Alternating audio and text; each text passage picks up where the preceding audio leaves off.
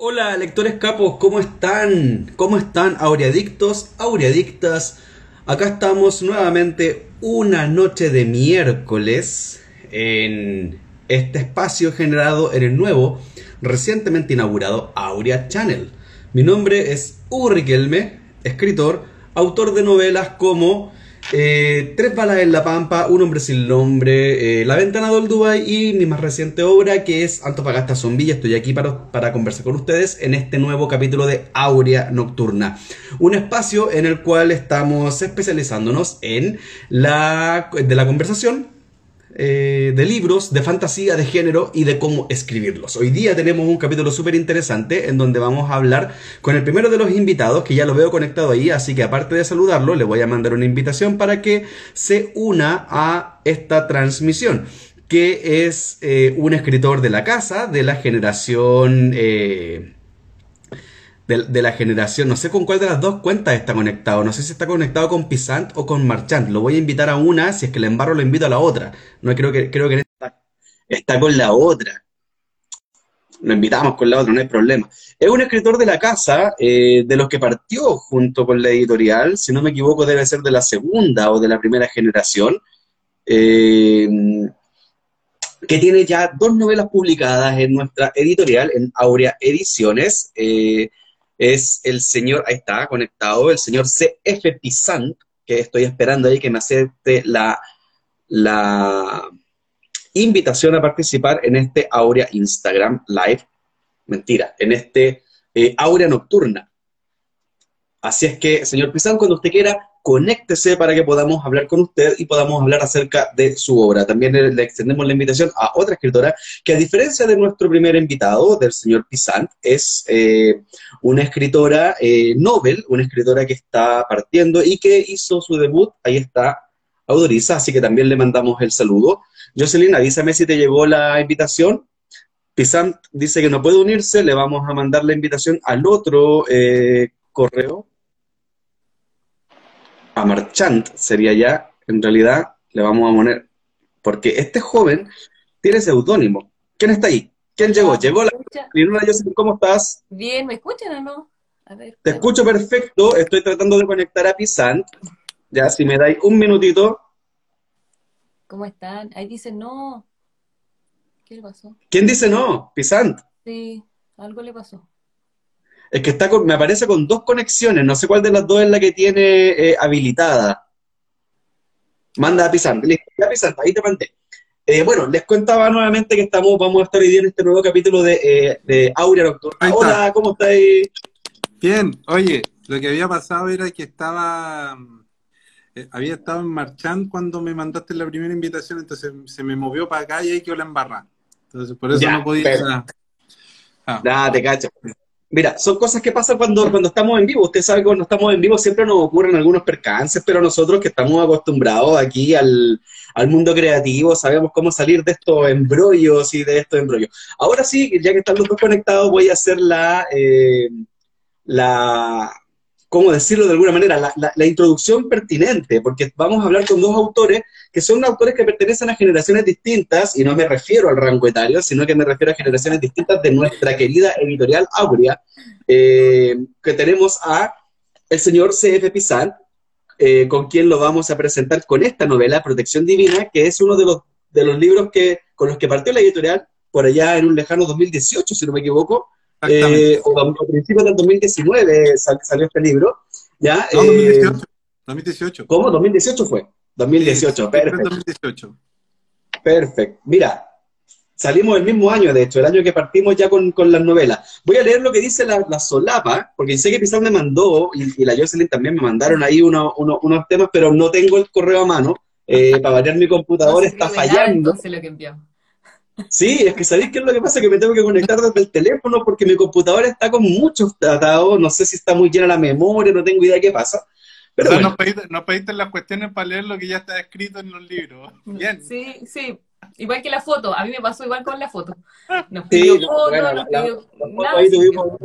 con la foto tenemos ahí unos, unos percances técnicos en, en, en, este aspecto. Pero estamos hoy día con Carlos Felipe Marchant Pizarro, alias CF Pisant, ¿ya? Pisant es un escritor, poeta y novelista chileno, ¿ya? Su obra está centrada en la fantasía y la modificación del universo cuando la magia se hace parte de este. Eh, Pisant, usted eh, es oriundo de Rancagua y hoy día nos está acompañando desde la quinta región, si no me equivoco. ¿Estoy equivocado? Exactamente. No, estamos bien, estamos en Viña del Mar en este momento. En Viña del Mar en este momento, en la costa, ahí con una no tengo idea es que están con un clima muy envidiable, pero sí la vista es mucho más envidiable que la que podemos tener acá en Santiago, en donde hemos tenido días brumosos, días grises y días con mucha, eh, con mucha eh, contaminación. Eh, y tenemos en el otro, en el otro lado de nuestra, de nuestra pantalla, tenemos a eh, Jocelyn Autoriza, JG Autoriza, autora, publicada, si no me equivoco, Kilian, eh, Jocelyn, corrígeme si me equivoco, es o de finales del 2020 o de este año, pero es un libro reciente, reciente, reciente. De marzo del marzo de este año, que se une a eh, el catálogo de Aurea Ediciones a engrosar las filas de la fantasía. Como ustedes saben, Aurea Ediciones se caracteriza por tener libros publicados de fantasía, ciencia ficción y terror, y que podemos leer de eh, Jocelyn o de JG Autoriza, escritora chilena de 1900, nacida en 1992.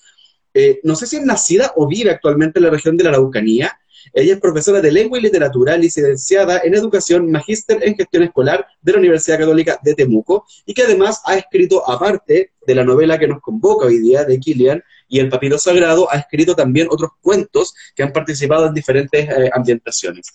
Eh, les quiero dar la más cordial bienvenida a este espacio que nos entrega la editorial que se llama Aurea Nocturna, con el afiche creado ahí. por... a nosotros esa tacita? Esto mismo estaba pensando. Esta tacita, no, esta tacita se entrega en persona, cuando tengamos la, opción de vernos, ya sea en una feria. Perdóname, ¿cuándo? Eh, cuando podamos empezar a ir a ferias de regiones. Perfecto. pero, ¿Cómo? Yo también puedo ir a Santiago. Por un tazón voy. Cuando vengan entonces, cuando voy también. Ningún problema. Cuando vengan a Santiago, entonces nos no, entregamos esta taza preciosa. vamos a llegar en patuta a tu casa y no vas a tener ningún tazón. No, tengo, tengo. estas tazones son cortesía de Taller Falena, que pueden seguir a Taller Falena en arroba falena punto guion bajo, que es quien nos hizo estos tazones que diseñados por la eh, gran seca Marcela. Eh, estimados, estimades, ¿cómo están? Eh, Jocelyn, ¿cómo estás? Bien, la verdad estoy muy contento porque yo a los dos los conocía solamente por el grupo que de repente hablan, ese es un grupo bastante peculiar porque me descuido un minuto, de repente hablan. mil mensajes, em, Casi no se puede hablar, pero sí se puede leer bastante, bastantes curiosidades. Así que contenta de conocer a Hugo también, que es casi nuestra estrella, por lo menos lo considero, lo considero yo así, porque siempre está en los rankings, él siempre está en la feria, es un, es un ejemplo a seguir ahí, Hugo también. Y por otro lado, la portada de, de Pisat es maravillosa. De hecho, una de las cosas que cuando estaba en este proceso de escritura y ingresando a la, al mundo de Aurea, vi esa portada y dije, ¡ay, qué hermosa! Es como los colores, me llama mucho. No lo he leído, sí, me quiero disculpar, porque soy lo peor, sí lo sé. Eh, no lo he podido leer, pero en cualquier momento lo voy a... De repente, de repente hablan, dice Rodrigo. Sí, eh, de repente hablan. Eh, voy a leerlo, ¿ya? sí, pero no, no te preocupes. No te preocupes, que sabes qué es lo que pasa, eh, Jocelyn, eh, que en Aurea, con esto de tener un libro a la semana, en donde ya tenemos cerca de 80 libros, está un poquito difícil seguirle el paso a todo lo que está saliendo. sí, quedamos muy... Pero yo acuerdo contigo, hoy día, de hecho, uno de los motivos por los cuales están acá, aparte de que sus temáticas eh, están relacionadas, o sea, ambos escriben fantasía y ambos escriben fantasía juvenil, tenemos dos libros que tienen unas portadas hermosas y que tienen tres lados. Oye, y, que para más encima son, son el yin y el yang. Es como, si te fijáis, uno azul, el otro, el otro, el otro rojo, ahí tenemos una, una edición de Exacto. Precioso. Exacto, pero tienen, tienen marcados unos colores bien interesantes. Hoy mi gato se acaba de estrellar contra la puerta. Si escuchan ruidos raros es porque el gato anda por ahí revolviéndola. El mío me eh, Perfecto. pero lo tuve que dejar en otro lado porque en el, vivo de la Saurí dejó a la embarrada, quería subirse arriba, que me agarró, así que no. Protagonista, siempre. Sí. ¿Sabéis que yo tengo, no, no sé si te, te, te con tu perro, pero yo tengo a mi gatito, desde muy chico le tiene mucho miedo a los ruidos fuertes y Esto me funciona de maravilla. Yo, se- yo le muestro un aerosol y arranca. No se acerca al escritorio. Porque este gato no se sube nunca a mi escritorio, pero cuando ve la luz encendida de la transmisión, llega. Quiere salir en pantalla. Obvio. Aprovecho, después de esta introducción en donde... Sueño. ¿Perdón? Dicen que se Perdón. parecen al sueño. Entonces Le aparece- gustan las luces. Le gustan las luces. Oye, aprovecho de, de- de darle la palabra al señor Pizant, a Carlos Felipe Marchant Pizarro, más conocido con su seudónimo de novelista como CF Pizant. Eh, ¿Cómo está usted, joven? Eh, ¿Cómo lo ha tratado la vida en esta semana? Cuénteme. Bien, o sea, tengo un montón de pegas nuevas y harto, harta pega que me ha tocado, pero en general bien. Eh, entretenido acá en, mi, en mi mundo, pero tratando de, de hacerme tiempo para mí, que la- ha sido la parte difícil últimamente. Pero, pero bien, así, ah, lo entretenido de la vida es tener cosas distintas que hacer todo el día. Así Siempre es bueno, siempre es bueno. Aprovecho de que ya tenemos a gente, a mucha gente aquí. Oh, mira, ¿qué onda? Se está duplicando ahí. Me aparece un hola de Joseph JG Autoriza. Me y la en. Me, acabo- me di cuenta que puedo escribir, así que igual voy a hacer las dos cosas. Oye, aprovecho, aprovecho de invitarle a todas las personas que nos están viendo, ya las que nos van a ver cuando este programa quede instalado ahí en nuestra red social, de contarles que hasta el día de mañana tienen la posibilidad de conseguir eh, el segundo libro que compren en Aurea, por la compra de un libro, pueden llevarse el segundo con un 50% de descuento. Aprovechen la opción porque ustedes pueden elegir Protección Divina y llevarse con el 50% de descuento Kilian, o elegir Kilian y llevarse con el 50% de descuento a Protección Divina. Así es que eh, aprovechen esta oportunidad solo hasta el día de mañana. Recuerden que Aurea Ediciones despacha a domicilio eh, y tiene también la oportunidad de hacer compra de cualquier, cualquier título de la editorial, excepto aquellos que tienen eh, algún porcentaje de descuento, como por ejemplo El cadáver de la realidad que se eh, lanza el día viernes, el libro de Carlos Reyes, que ya está con precio de preventa, por lo tanto ese no va a tener descuento, pero cualquier otro usted puede tener ahí un descuento. Saludos ahí a, a, todo el Auriaverso que nos está. Muñoz Casó llama a comprar Coquimbo Zombie y todos, porque todos mueren. Eh, bueno, hoy día nosotros estamos aquí eh, concentrados para poder conversar acerca de libros, para poder conversar acerca de géneros literarios y de cómo crearlos. Y el espacio de el Aurea Nocturna es un espacio largo que está dividido en tres secciones. Nosotros tenemos la primera sección en donde hablamos del género literario, un segundo bloque en donde hablamos directamente de sus obras y un tercer bloque en donde hablamos de misceláneos, anécdotas varias y lo que ustedes quieran contar. Eh, así es que quiero hacer la pregunta de rigor con la cual vamos a abrir siempre este programa, que, tiene, que se la voy a hacer a Jocelyn, en donde me gustaría saber, Jocelyn, eh, tú escribes fantasía, y, que es una fantasía bastante interesante, eh, porque eh, solamente con leer la contraportada de tu libro uno puede encontrar algunas referencias más o menos de qué es lo que se va a encontrar adentro, independiente de que después te vas a sorprender con la historia. Eh, porque si tú lees las dos primeras pag- las dos primeras líneas de tu contraportada, uno piensa en Satura, piensa en Jumanji, piensa en estas novelas de aventura, de fantasía, en donde tenemos a dos hermanos que se quedan solos en la casa y viven una aventura. Eh, y tenemos también eh, algunas reminiscencias a lo que en algún momento hizo Percy Jackson, pero en este caso estamos hablando directamente de mitología egipcia. Entonces yo quisiera hacerte la consulta, eh, yo te iba a hacer Kilian. Yo- Jocelyn, ¿cómo llegaste a la fantasía? ¿Cómo, cómo, ¿Cuál fue tu primera incursión en el mundo de lo fantástico, de lo fantástico maravilloso? Ya sea libros, películas, por favor, cuéntame. Ya, eh, primero, soy muy imaginativa. Me paso miles de... En un segundo puedo inventar muchas cosas, entonces como que no me costó tanto imaginar eh, el mundo, pero sí tuve la inspiración, y bueno, lo he contado en otros en otro, en otros espacios, que a mí me, me quedó marcando ocupada una película, una película que a lo mejor no tiene mucha relación con el libro, pero sí de la mitología del antiguo Egipto, que fue La momia. En esos momentos Ajá. no era tan, eh, tan joven ni tampoco tan mayor, pero cuando la vi me, me- me llamó mucho la atención toda la, panorámica que sucedía dentro de la historia. Me gustaba también esto de, de como del, del, del el efecto de la magia para, obviamente, que una momia reviva y empieza con las pestes y las maldiciones y todo. Y como que dije, wow, como que me gustó. Yo, yo sé que a muchos les ha gustado, pero no sé si al tal punto como me gustó a mí. Porque ahora todavía me sigue gustando y todo. Y eso fue como lo que me hizo eh, el engranaje, por decirlo así, funcionar con toda la imaginación que tenía para procesar este, esta historia, pero sí evocada como al ámbito más juvenil, porque en su momento también pensé, ¿por qué las cosas tan eh, interesantes como lo que viven los protagonistas de la momia son tan adultos, no pueden ser más jóvenes? Para que uno vaya viendo como el desarrollo, eh, a lo mejor desde el momento del, de, ingresar a este mundo y ir avanzando en la edad en la misma etapa de, la, de la fantasía, ¿me entiendes? Entonces así, así partió, muy sencillo, muy simple, nada tan complejo, fue como un clic, ya, escribamos y empecé a escribir. Así que no hay mucho más que... Tú que eres una persona noventera, eh, nacida y crecida en los 90 y en los tempranos 2000, ¿estás hablando de la momia protagonizada por Brendan Fraser? Ese guapetón, sí. Bueno, ahora no tan guapetón, pero en esos tiempos sí. Con la maravillosa Rachel Weisz, que ella sí sigue siendo guapetona. Y, hay algunos que no les gustó mucho. Perdón. Actores muy talentosos. Sí, sí, sí, esa momia, esa momia. Y efectivamente, efectivamente, esos guapetones, ambos. Entonces, nosotros acá tenemos la presencia dentro del mundo de lo fantástico, del, fantástico maravilloso, que es lo que más o menos estuvimos viendo durante el capítulo pasado, con Killian, nosotros tenemos ingredientes del fantástico maravilloso que tienen que ver con eh, mitologías y con personajes fantásticos pertenecientes a, este mundo legendario prácticamente. Y acá nos saltamos directamente a Protección Divina, que también toca tópicos de eh, lo fantástico maravilloso, como por ejemplo lo religioso.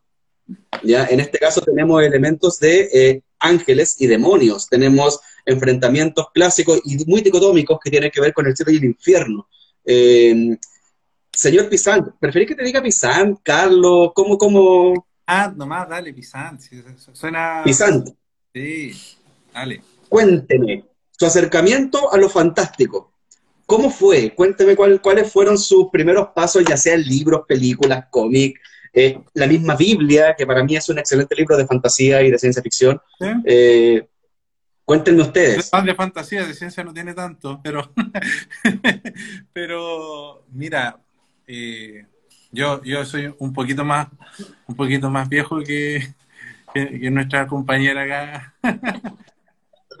¿Cómo saber lo viejo de Porque ¿Ah? apenas lo menciona en su, en su referencia. Yo tengo 34 años, no tengo ni un drama con eso. Si tengo 34. Ah, pero no es tan viejo, así como. De hecho, yo soy el más viejo de la transmisión, así que por favor. No, nada. eh, el tema es que, claro, caché que prácticamente fue el segundo o tercer libro que leí en mi vida, me, me, puse a leer la Iliada, así, de ese estilo. Ah, Piola, así como a los 6, 7 años estaba leyendo la Iliada. Eh, Una cosa poca. Sí, una cosa piola. Ni más ni menos, Pero después, más o menos de esa época, no sé si tú te acordás, probablemente si te, de, más que te acordás, hubo, en, en TVN daban eh, Hércules y China, y China, ¿cachai? Entonces, como que está ahí todo el rato viendo Hércules y China. Eh, además de eso, eh, unos años después llegó Saint a la, a la tele y, y, y, con esa cuestión ya está ahí al otro lado. Y de ahí en adelante te empezáis a sumar, pues, empezáis a sumar las cuestiones que vais viendo, eh, se, empezaron a, agregar otro, otro tipo de, de, series de series relevantes. Eh, sobre todo, creo que una de las que marcó hitos y generaciones en esa época, más o menos en los 90, fue Buffy, la Casa Vampiro, eh, y los archivos secretos X. Entonces, oh, si tú vas viendo toda esa vuelta que termina y culmina, creo que el punto más más álgido y, potente de esta historia fue cuando se crea Supernatural en el 2005, eh, de serie que terminó el año pasado. todavía buena serie. voy a volver a ver, me gusta. los veo sufriendo por esa serie. ¿Ah? A los dos pusieron cara así como de, cuando dijo terminó, los dos pusieron cara así como de duelo. ¿Qué pasó? dejé de ver porque no quería que terminara, así que... Y, el último capítulo, no había que verlo, pero hasta, hay que verlo hasta el último capítulo. ¿Cachai? Pero el último capítulo es tan terrible como el final de Ángel, ya eh, de ese estilo. Eh, entonces, si tú vas sumando todas esas cuestiones, claro, pues empieza a aparecer ahí. Y, obviamente a mí me, empezó a llamar mucho la atención todo lo que era la mitología, inicialmente griega, y de ahí en adelante empecé a estudiar todo el resto de las mitologías. Eh, y de hecho, sí, comparto contigo una cosa. O sea, cuando, cuando mucha gente dice, no, protección divina es religioso. No, no es religioso, es mitológico. Ya, eh, y de hecho, ya de partida, el, el, libro parte diciendo que hay dos dioses. Eh, eh, y, y, entonces con eso ya te das cuenta que no estamos hablando de un monoteísmo clásico y donde, es, donde hay una interrelación. Claro, tenemos los arcángeles, tenemos la vida, la vida angelical, pero todos los arcángeles, si uno va estudiando la mitología, tienen una correlación con algunos dioses, eh, que en algunas partes son dioses menores en otras partes son parte del Olimpo incluso. Entonces hay una correlación completa entre todas las mitologías, que es más o menos el juego con el que me gusta trabajar.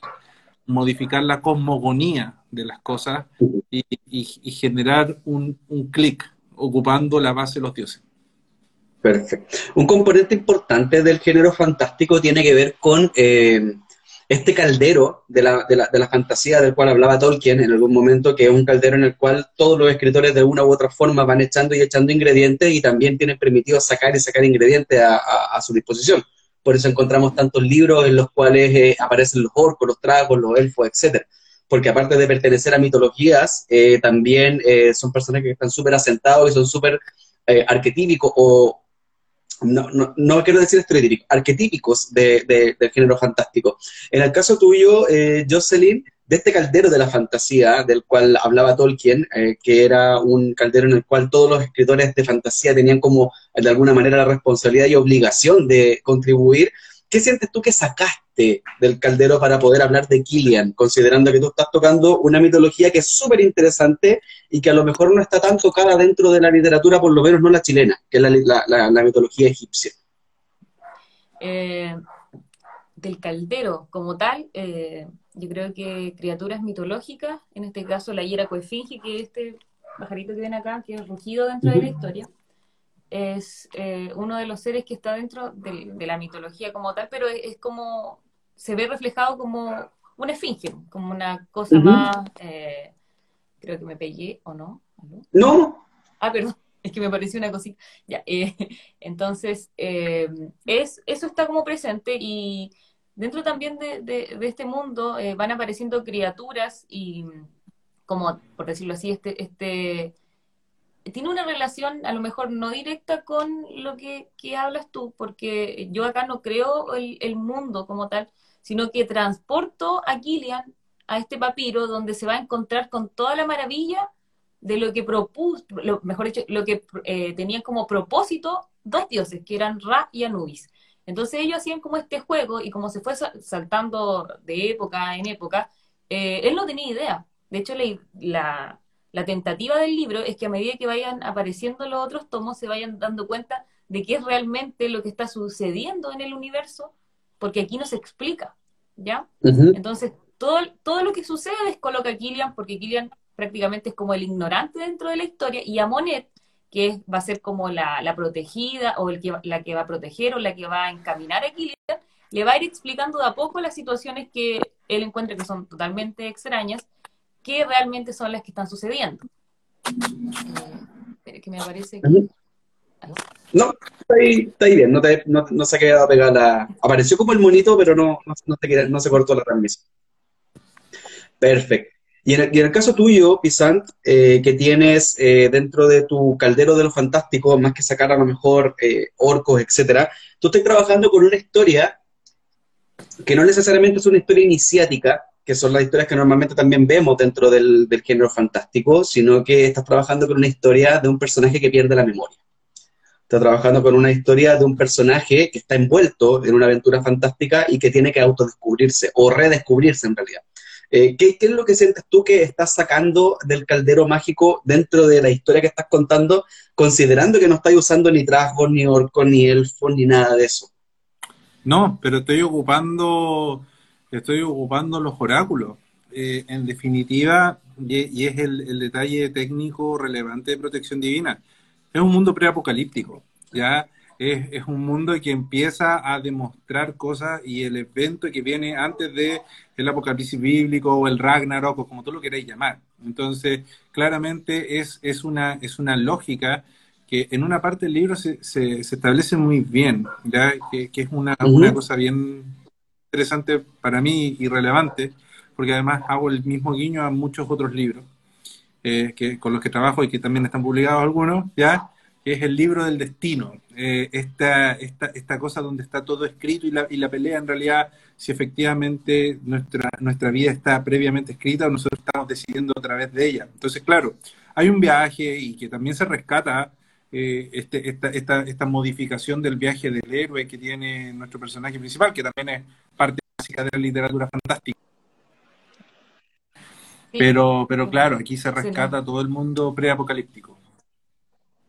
Perfecto. Te alcanzamos a escuchar hasta la parte del viaje del héroe. Después como que se anduvo entrecortando. No sé si podéis repetir lo último que dijiste. Ah, sí, no, no, que estaba diciendo que el tema del mundo preapocalíptico y que el, y el viaje del héroe, que se, rescatan esas dos cosas, ese, tipo de cosas. Obviamente los ángeles y los demonios también son parte del caldero, pero, pero creo que como todo eso está relacionado, el, punto más básico es, eso, es, ese tipo de tópicos que se toman. Perfecto. En el caso... ¿Cómo? No sé por qué. Una, eh, Constantine, la película, me recordó lo que cuenta Pizarro. ¿Tiene relación? Sí, de, de hecho la, la, la, novela de Pizant es una novela bien interesante por lo mismo, porque eh, si bien es una novela que toca temáticas religiosas, es una, una, novela que toca, toca las temáticas religiosas pero un poquito de lejos, no, no la toca desde el dogma, la toca sino que como desde la visualización de un pueblo que a lo mejor no cree y que se encuentra con estos personajes fantásticos que son Dios, los demonios, ángeles, etcétera. Eh, que, es lo que, lo que yo siento de que por lo menos le da como enjundia a, la historia de la, protección divina. Porque quizás mencionaba algo muy importante que tiene que ver con el viaje del héroe. Eh, yo le decía recién que no es una novela iniciática porque eh, tenemos un personaje que está en, una... Él, nace con poderes y nace en el mundo fantástico, no nace en el mundo real que tiene que atravesar a lo fantástico. en el caso tuyo, Jocelyn, sí. tienes, el, personaje va a tener una aventura, claro. ¿Cómo lo abordaste en este caso, considerando que tenéis personajes que son niños, que tienen que eh, hacer el cruce desde, lo, desde el mundo real a lo fantástico y hacer como este viaje inicial del, del, en donde tienen que responder al llamado a la aventura? Eh, yo quise abordarlo como eh, tomando los temores que, que tenemos todos. La, la, intención principal era que él fuera enfrentando no cosas tan, a lo mejor, obviamente relacionadas con la fantasía en sí, pero que fuesen desde lo más peculiar, por decirlo, de los temores que nosotros tenemos básicamente, por ejemplo, subirnos a un árbol, le temo a la altura. ¿ya? De hecho, aquí le tenía un trauma de pequeño que se cuenta ahí, porque él se cayó de un árbol, se quebró un brazo, entonces cero posibilidad de volver a subirse nuevamente a un árbol. Entonces, desde ahí como que empieza a, este camino similar a lo mejor al viaje del héroe, porque él tiene que ir superando sus temores para poder, obviamente, eh, superar el papiro y no quedar atrapado en él. Entonces, todo esto se va relacionando con eh, la mitología egipcia, donde lo van eh, interponiendo diferentes criaturas y, lo van como, por decirlo así, porque a la larga como que igual, como lo, poseen a él. Él tiene como, eh, él no entiende muy bien lo que sucede, entonces dentro de la ignorancia, varias, varias cosas le van susurrando ideas y él va tomando como en los caminos necesarios. Y ahí también hay como el encanto de decir, yo me represento con él, porque yo era normal, era cotidiano, porque él está en la adolescencia, era como, eh, no es un niño tampoco, pero él empieza con la primera prueba de niño.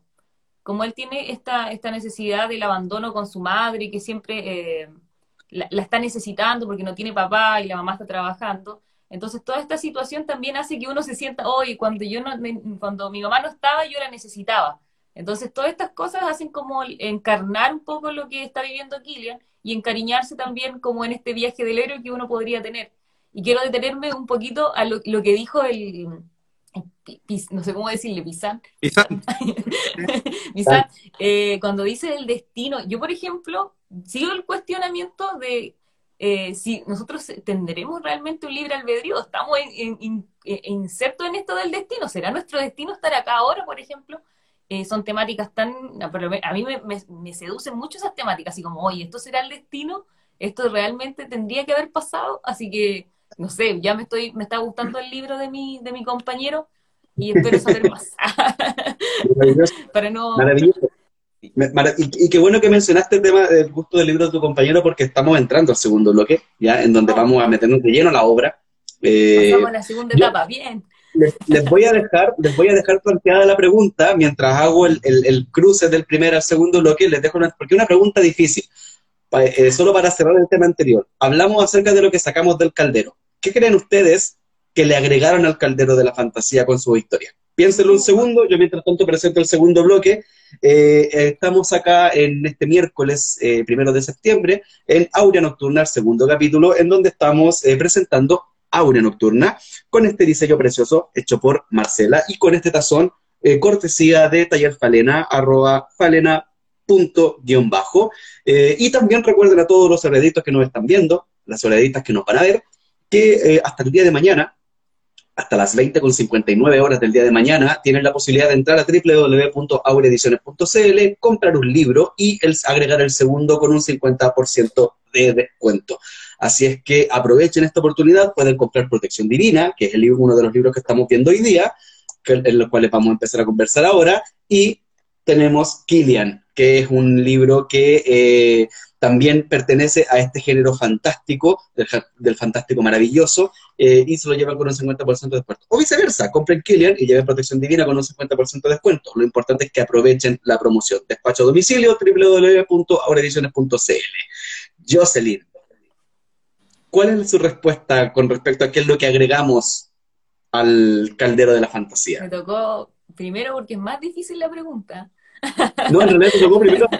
No, eh, igual es como.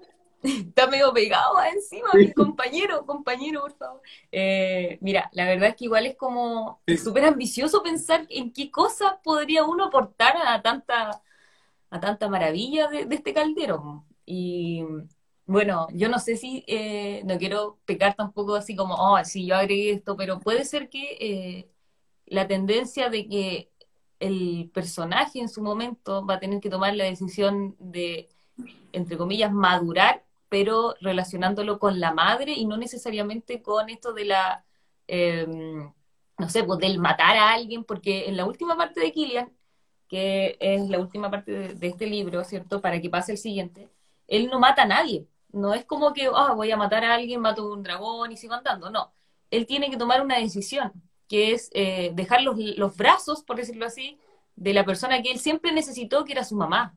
Entonces, es como, no sé si sea como un gran aporte, pero sí siento que a lo mejor es un poco, más, es un poco distinto.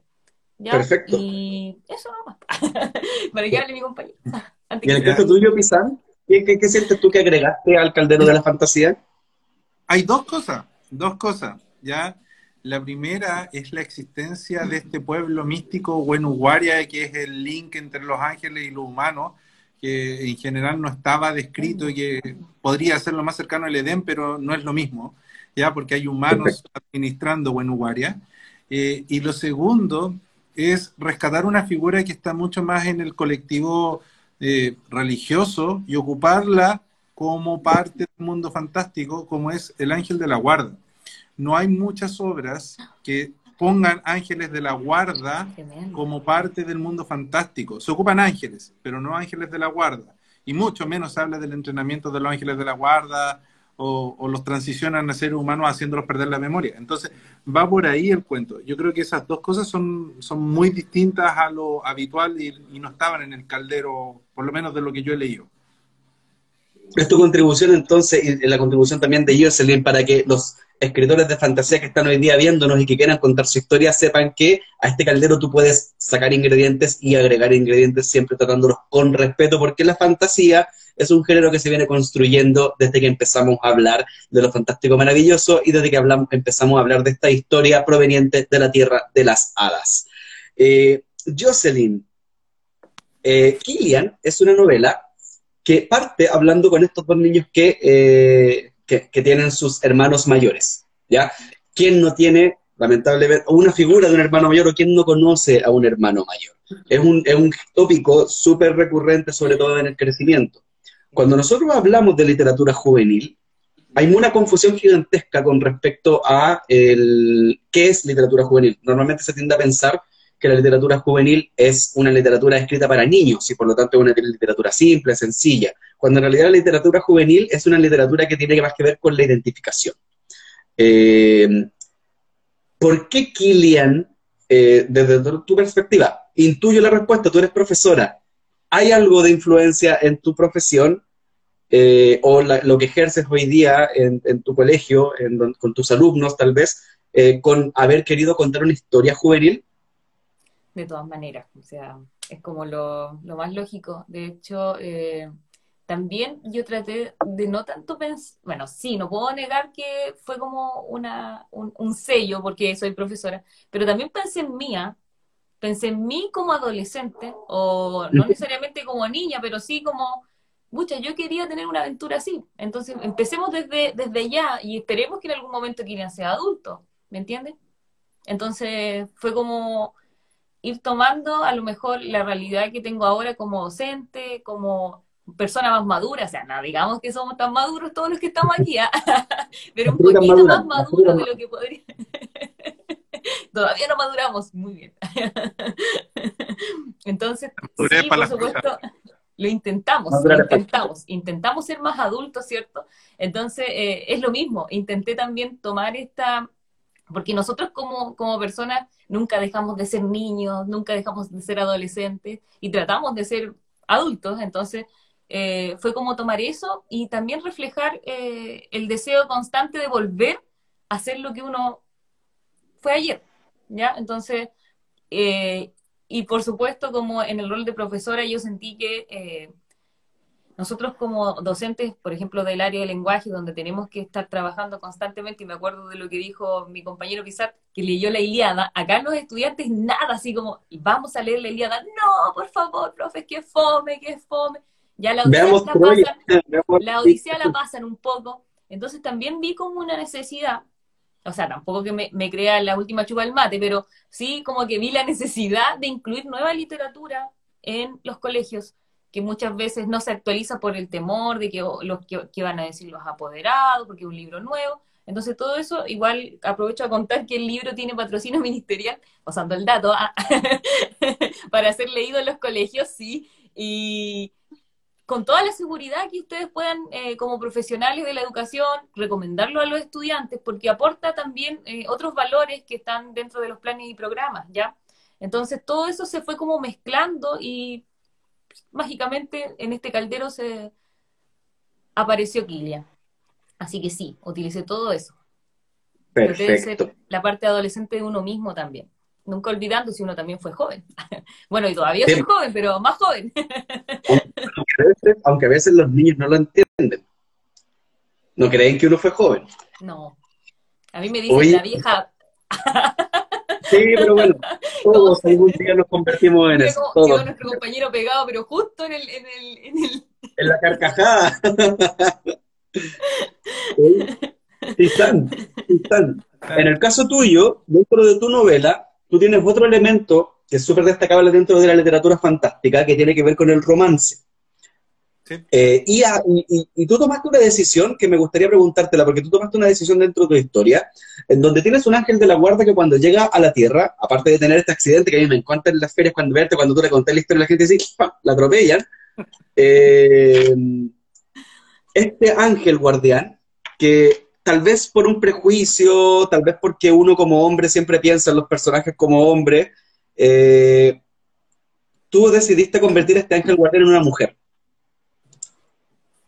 Cuéntanos, ¿por qué, ¿por qué decidiste trabajar una novela juvenil con una mujer como protagonista, que en este caso eh, el ángel guardián que, con el cual nosotros partimos viendo este mundo fantástico? Bueno, mira, eh, tiene dos, dos trasfondos. el primero es que está basado de hecho, el nombre incluso está basado en el de una compañera, una mi mejor amiga que falleció cuando yo tenía 14 años.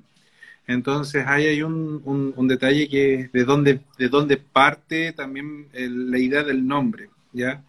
Y, y, con el aura angelical que tenía ella y todo ese show. Entonces va, va por ahí una, una, una gran, gran parte. Creo que está en la dedicatoria final, se nombra, se nombra esa parte, ¿ya?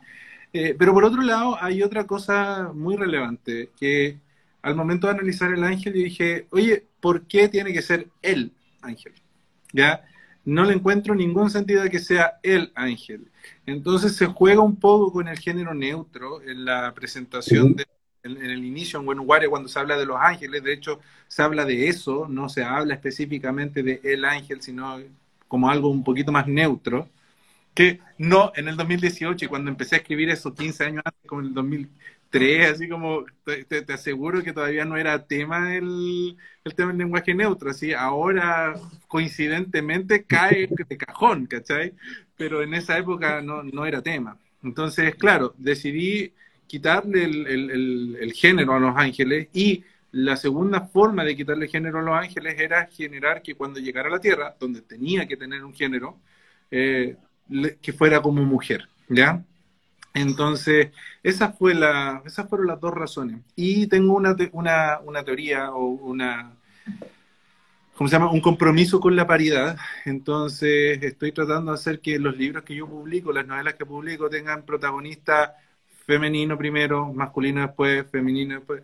Eventualmente tengo que poner eh, protagonistas de diversidades sexuales, obviamente, pero por lo menos desde el punto de vista paritario estoy tratando de hacer esa, esa vuelta también entre medios y creo que corresponde y, no, no, veo ningún motivo por la que los las y los ángeles, les ángeles puedan aparecer como sea esta tierra.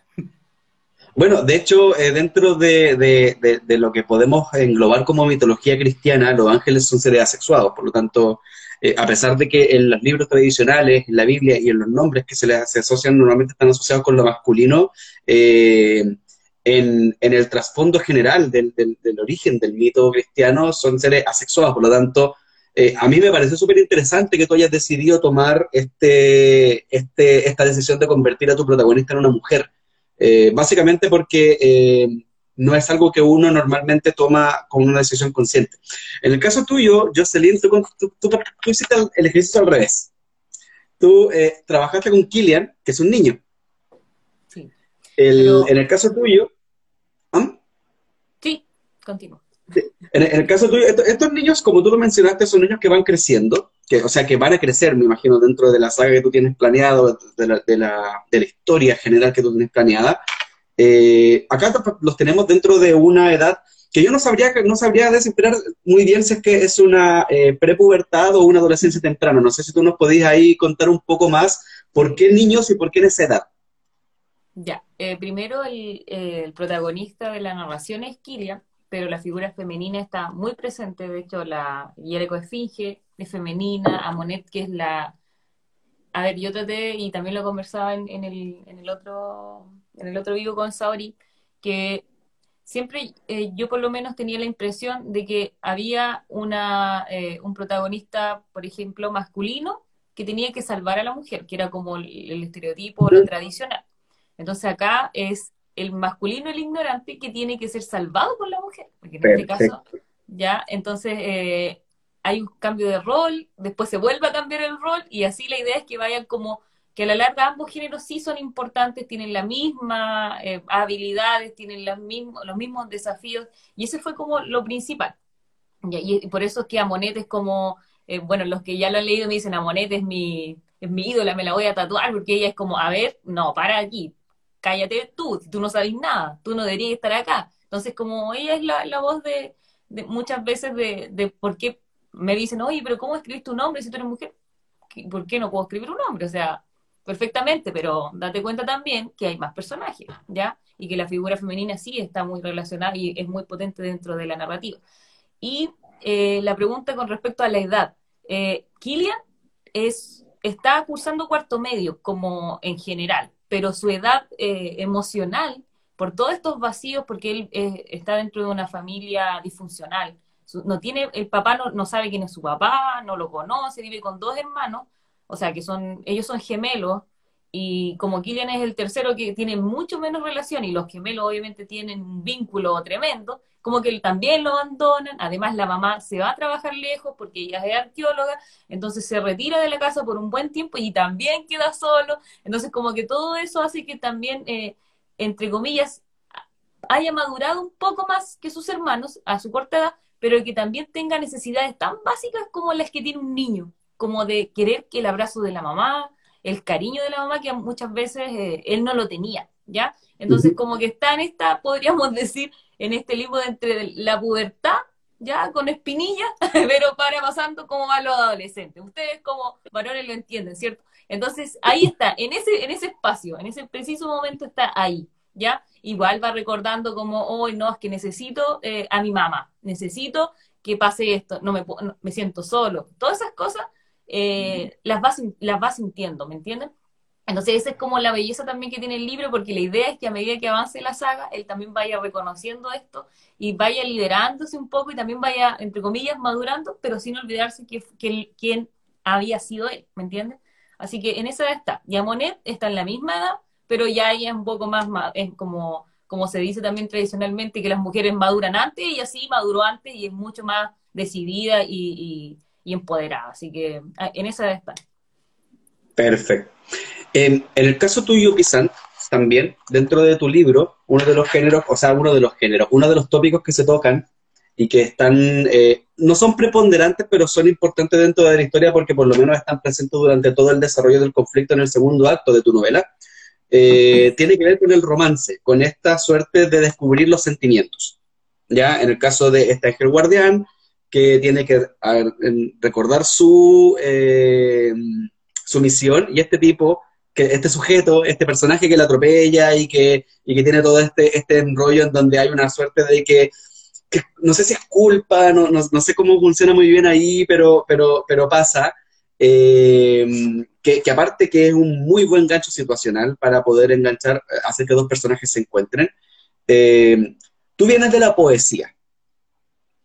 Ya, yo te, cuando te conocí a ti, te conocí como el poeta Pisant, en la época, en la época de Tinta, Negra, que se llamaba, ¿no? cuando era el porteño, el poeta porteño, etcétera. Eh, ¿Qué tanto hay, qué tanto influyó tu beta poética dentro de este desarrollo de, lo sentimental de tus personajes? ¿Cómo sientes tú que impactó? Porque pasar del verso a la prosa no es algo fácil y tampoco es algo que muchos logren bien. Mira, yo creo que hay dos cosas ahí. Más que impactar por el tema del romance del verso a la prosa, sería reducir la poesía solamente a romance, ¿ya? Y eso no es la poesía tiene muchas interpretaciones y gran parte de la poesía que hice antes eh, estaba más enfocada en, mitología. También tengo poesía, lógica, ¿ya? De hecho, le gusta mucho, hay, niños de, quinto básico que le encantan poesías de vampiros. Entonces, por eso digo, la poesía no necesariamente es eh, de romance. Tengo poesía romántica y últimamente en esta etapa de mi vida también me he dedicado más a escribir eso, pero, pero no, no, es, no es único. Entonces, no, no es el link. Donde sí está el link es en, el, es en lo que es la parte profética y las poesías. Ya el hecho de generar eh, de repente algún hechizo, el, hecho de poner algún tipo de profecía o, de texto bíblico, entre comillas, eh, ahí aparece la poesía y también vuelve a aparecer un poco en lo que es la narrativa descriptiva. Eh, la descripción en muchas partes del libro, hay varias personas que han dicho, oye, se nota que que venís del mundo de la poesía por el tema del tipo de metáforas que se utilizan, la manera en la que se ocupa la, la manera en la que se ocupan las letras, dónde, dónde vas poniendo las hipérboles, los hiperbatón, etcétera, etcétera. Hay un, hay un trabajo poético que está expuesto en la prosa. La única diferencia es que, claro, hay que eliminar, a mí me gusta mucho trabajar con poesías con rima, entonces tengo que eliminar muchas rimas y todo ese tipo de cosas, pero, pero efectivamente va por ahí la parte eh, sentimental que aparece en el libro eh, tiene que ver con el desarrollo evolutivo del personaje. O sea, el personaje era un ángel eh, y, el ángel llega a la Tierra, pierde la memoria y llega como una mujer de 23 años. Y esta mujer de 23 años empieza a tener una relación con este, con, Edmundo, con el, chico que la atropella, que obviamente es un poco una, una relación donde el Edmundo tiene un gran drama con las culpas, que eso se ve mucho más adelante en el libro. O sea, el gallo está perseguido por sus culpas desde, muy chico. Entonces, ciertamente ahí hay una potencia emocional y una relación que vamos a ver qué tan sana puede llegar a ser o no. Y, y, hay cosas que, que, van a ocurrir necesariamente porque ella tiene un desarrollo psicoemocional en días. No es un desarrollo psicoemocional en meses, es en días. Entonces de repente el me, me, ha dicho, oye, pero esto salió muy rápido y es como, está desarrollándose psicoemocionalmente, así como de los del un año a los 23 en una semana. O sea, obviamente todo tiene que estar rápido. Eh, y, las, sensaciones de ella eh, van mutando mucho de un, de un personaje que es evidentemente frágil al principio. Eh, hasta un personaje que es completamente autodeterminado hacia el final. O sea, la verdad es que es la evolución del personaje en, un tiempo corto de tiempo. entonces, eh, esos son los dos links que quería, quería decirte a tu pregunta. Perfecto, súper, súper interesante igual. Y, mencionaste algo que va a ser tu próxima pregunta que tiene que ver con la culpa, así que que te quede dando vuelta por ahí el tema de la culpa y sobre todo la culpa cristiana. Eh, en, el caso, en el caso tuyo, Jocelyn, dentro de Killian, una de las cosas que vemos y que están presentes en casi todas las novelas de fantasía y que en Killian obviamente no están ausentes, es este paso de pruebas, es este paso de eh, superación de obstáculos, en donde nosotros vamos midiendo las habilidades del protagonista y viendo cómo estas habilidades le van a ayudar a, eh, a avanzar o a lo mejor a retroceder en su camino. Eh, ¿cómo, cómo, cómo, desarrollaste esta trama tú para Killian con respecto al tema de las pruebas? ¿Qué han significado para ti las pruebas que decidiste ponerle a Killian? ¿Por qué las eh, elegiste? bueno, como ahí podría retomar con la otra idea, pero mira, eh, fue como la intención de ir reconociéndote a, ti mismo. Es como, ¿qué es lo primero que uno, cuando, ¿qué primer, cuál es el primer temor que tenemos nosotros? Entonces, no sé, yo me acordaba de la oscuridad, me daba miedo la, a la oscuridad, estar ahí porque no sabía quién estaba, quién no estaba, eh, no sé, las alturas, etcétera. Entonces, como que fui de, de, menos a más, como la, los temores, las pruebas más básicas ahí eh, cuando comienza toda la extracción del alma de Killian, él está en un lugar tan oscuro que no es capaz ni de ver sus manos. Entonces se rasgan los ojos y pasan muchas cosas que, que él no, no, sabe qué está pasando. Entonces dice, empieza a recordar, eh, no sé, a lo mejor en la fiesta me drogaron y ahora estoy secuestrado, no sé, me pasa. Entonces son como, como entre el, la mezcla entre lo cotidiano, el, el temor típico que tenemos y lo fantástico. Entonces las pruebas van como, entre comillas, de, menos a más. El temor de la oscuridad, de subir un, de subir un árbol, porque él obviamente tuvo un, trauma de pequeño y este árbol lamentablemente a medida que iba subiendo no podía bajar porque ya no había más rama, entonces no les quedaba otra de saltar, entonces ahí tenía que sí o sí superar el miedo de escalar. Y luego ya avanzando eh, con etapas que van un poquito más como en la acción, donde tiene que encontrarse con la Esfinge, que él de primera obviamente no es su amiga, tiene que ganarse la amistad de ella y ser eh, como uno, bueno, no quiero, bueno, sí, pero hay una, en esta parte, por ejemplo, cada uno tiene un brazalete, no sé si se alcanza a ver, pero que eso hace la conexión para que ellos puedan eh, ser lo que son ahora, ¿me entiendes? Entonces, el brazalete que, que, ¿Este? tiene ahí también lo tiene Killian, entonces lo encuentra entre esta bóveda de tesoros y es la, como una de las etapas que ya va relacionada con la, fantasía. Y luego va avanzando en este, en este camino y llega a un lugar donde ahí, ahora que lo pienso, tenía que haberlo nombrado en este, en esta, en el caldero de, de, de, ideas. Eh, eh, hay una, hay una, una personaje que es totalmente invento mío, que se llama Giosefi, que no existe en la mitología y que la inventé, que es, y que es como una, es una criatura marina, que es mitad caballito de mar y, mujer, y que va tomando formas y que obviamente ella está como encapsulada en, un, en una perla, y es como la reina de las perlas del mar, una cosa así. Bien interesante para que lo... ¿Hugo leyó el libro, por si ¿Cómo? ¿Leyó el libro usted o no? Sí. Ah, ya. Entonces, bueno, entonces me va entendiendo. Y sucede que eh, esta mujer, que es Josefi, que es esta diosa, eh, toma la, la, por decirlo así, la forma, la figura humana de su madre. Entonces, como que él queda, ¿qué está pasando? Y, como que hasta olvida que en realidad estaba con Josefi y piensa, hasta le dice mamá. Así como que se va olvidando, él va olvidándose de que está realmente está en un lugar donde lo tienen prisionero. Y ahí también me recuerda, y conversábamos con Martín, eh, que en ese momento no lo asimilé, ¿ah? pero recordamos en ese instante, bueno, no sé si él se acuerda, pero me decía la Odisea cuando, eh, bueno, estas etapas donde el, Ulises, por ejemplo, va a una parte y va y se come a sus amigos, o sea, sin saberlo, y me entiendes, como que todo eso también a lo mejor fue como parte eh, de este proceso creativo que yo lo tomé de forma inconsciente. Y por ahí a lo mejor empezaron eh, también a surgir estas etapas y estas pruebas para encaminar al, guerrero sagrado que va a ser Kirian, obviamente. Así que Perfecto. yo creo que por ahí me pude desarrollar un poquito más la idea. Perfecto. Perfecto. Y en el caso tuyo, Pisan, retomando, tú, mencionaste recién algo que, eh, que, es eh, un polo interesante de tu historia que tiene que ver con la culpa, con la cual está marcada el, coprotagonista de, de Protección Divina. Esta culpa, que tiene mucho que ver con la culpa cristiana, porque uno, uno de, las, de los elementos fundamentales de la religión cristiana es la culpa. Eh, nosotros no pecamos no porque queremos ser buenas personas, no pecamos por el miedo al castigo de Dios. Eh, el temor a Dios, los hombres temerosos a Dios son muy importantes dentro de la, de la concepción judeocristiana. Eh, ¿cómo, lo, ¿Cómo lo trabajaste? ¿Desde dónde lo abordaste? Yo, yo no sé si es que la, religión judeocristiana es tu religión o si la miras de lejos. Eh, ¿cómo, ¿Cómo decidiste ahí abordarlo? Mira, no, no es que yo tenga una religión propiamente tal. a mucha le he dicho, no es que sea ateo, me, considero multiteísta porque todas las religiones podrían de una u otra manera tener algún grado de razón.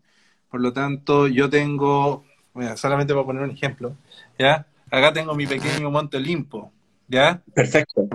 Maravilla. Por allá, tengo, por allá tengo un ojo de Ra, entonces también tengo algunas cosas. Quiero verlo.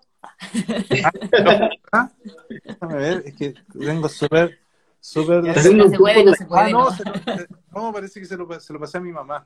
Ya, eh, entonces, el tema es que eh, el, yo sí estuve cinco años, eh, los cinco primeros años de primero a quinto base con un colegio marista, ¿ya? Y bueno, hay varias experiencias que son bien locas en los colegios maristas en ese sentido y, cosas que a uno a uno no le gustan mucho, ¿ya? Eh, entonces, pero ahí uno sí, sí se observó eh, esta, esta visión de, la, de lo que es el cristianismo, eh, los judíos cristianos, con esta relación con la culpa que mencionas.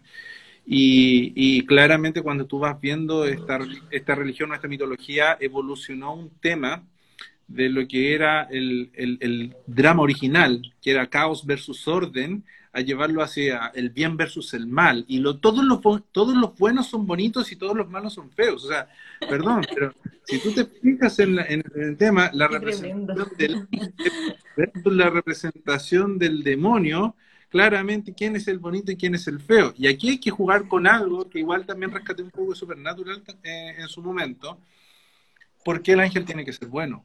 O por qué el demonio tiene que ser malo. Eh, e, ese tipo de cosas son, son las preguntas que uno, se, que uno se está haciendo. Y claro, la, versión judío-cristiana donde te pone así como que Jesús es el tremendo rockstar que er, era perfecto en todo y se sacrificó por toda la humanidad. O sea, ya, eh, es, eh, es Flores Victory, ¿cachai? entonces tú decís como, oh, el, el, gallo bacán y nosotros somos todos horribles, ¿cachai?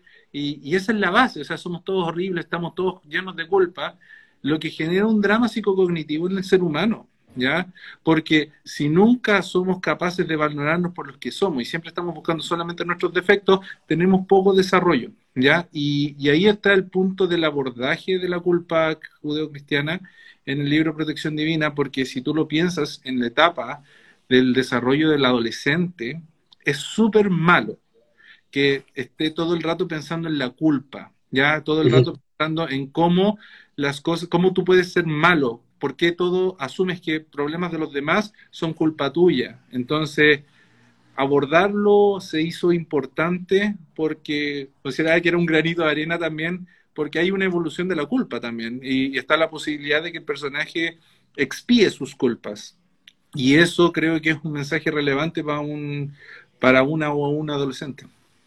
Perfecto. En el caso tuyo, yo sé que tú trabajaste, a diferencia de Pisan, trabajaste con una religión eh, multiteísta, o sea, politeísta. Sí, politeísta. Eh, ¿cómo, ¿Cómo fue trabajar con una religión donde tenía ahí un abanico tan grande y tan interesante? Y eh, además, dentro de la religión egipcia, tenemos a esta preciosa presencia de los dioses con apariencia de gato, que es imposible resistirse a la, a la imagen de estos dioses con presencia de gato. ¿Cómo fue trabajar con una religión politeísta y tener que elegir con qué dioses trabajar? Eh, todavía no termino de elegir porque te cuento que en este libro hay algunos presentes, pero en los que vienen, vienen más. Entonces como que todavía estoy, eh, es como difícil dejar de lado a uno. ¡Ay, está! ¡Qué preciosura! ¡Qué precioso! Ahí están. Ahí, te apoyo con esto. Sí, qué precioso. Eh, es tu amuleto, muy bien. Todo el rato. Y sucede que, eh, como te contaba, al, eh, al, comienzo decidí como enmarcarlo, eh, y el papiro sagrado, que el papiro está compuesto, o mejor dicho, construido por los dos, los, por decirlo así, los dioses que más se conocen, que son Ra y Anubis. Entonces, ¿quién no los conoce? Y desde ahí empieza como a moverse todo. Después sale Amit, que es una, es una, una diosa que no es muy conocida, ¿ya? Entonces Amit, ¿quién es Amit? Entonces ahí aparece y después va avanzando un poquito más hasta que llegamos a criaturas también mitológicas de la época, bueno, de la, de la religión, y así vamos avanzando. Y la idea, por ejemplo, ahora con la segunda parte que estoy escribiendo, y ya me pasé para la tercera, eh, aparece, por ejemplo, Bastet, que no puede no aparecer, y, aparece también, eh, no quiero nombrarlos a todos, pero sí van a aparecer eh, dioses que yo sé que algunos dicen, oh, pero este sí era inevitable que estuviera. Y también eh, hay como este juego de cómo, qué somos nosotros si ellos son dioses. Sí. Si ellos son los dioses del Egipto, ¿qué somos nosotros? Entonces, eh, Amonet y en este, en este viaje de, de, transformarse en un guerrero sagrado, porque Amonet no es una guerrera sagrada, es una viajera en este espacio donde está lo divino de, lo, de, de los egipcios y el, lo mundano, por decirlo así, y lo desconocido y lo ignorante, porque ella dice, son los ignorantes los que están acá nomás. Nosotros sabemos más, ¿ya? Y abren estos portales. Sí, ay, sí. Es, que, es, que, los nombres más encima, los nombres de los dioses aquí son preciosos. Sí, son Como que es imposible ignorarlos, son muy buenos nombres. Oye, sorry la interrupción. Solamente quiero colgarme del comentario que hizo Mestizo Lector ahí, en donde dice quiero ese libro, para poder introducir el tercer, el tercer bloque de nuestro, de nuestro querido Aura Nocturna, que a pesar de que cortina, iba a ser eterno, música. Es que sabéis qué es lo que pasa, que yo siempre pensé, dije, esta cuestión va a ser súper larga y a lo mejor va a ser latera, pero resulta que se me pasa volando. Ojalá que ustedes no lo estoy lateando. Pero, Mestizo Lector que dice, quiero ese libro, quiero contarles que hasta el día de mañana, 2 de septiembre, Mestizo Lector, tú puedes comprar Kilian en www.aurediciones y llevarte con un 50% de descuento protección divina. O al revés, puedes comprar protección divina y llevarte con un 50% de descuento Kilian. Y en Aurea Ediciones, en www.aureediciones.cl, tú puedes eh, llevarte los libros y con despacho a tu casa, en cualquier parte de Chile. Así es que, estimado mestizo lector, o estimada mestizo lector, estimada mestizo lector, eh, anda a www.aureediciones.cl y aprovecha la promoción que tenemos para ti.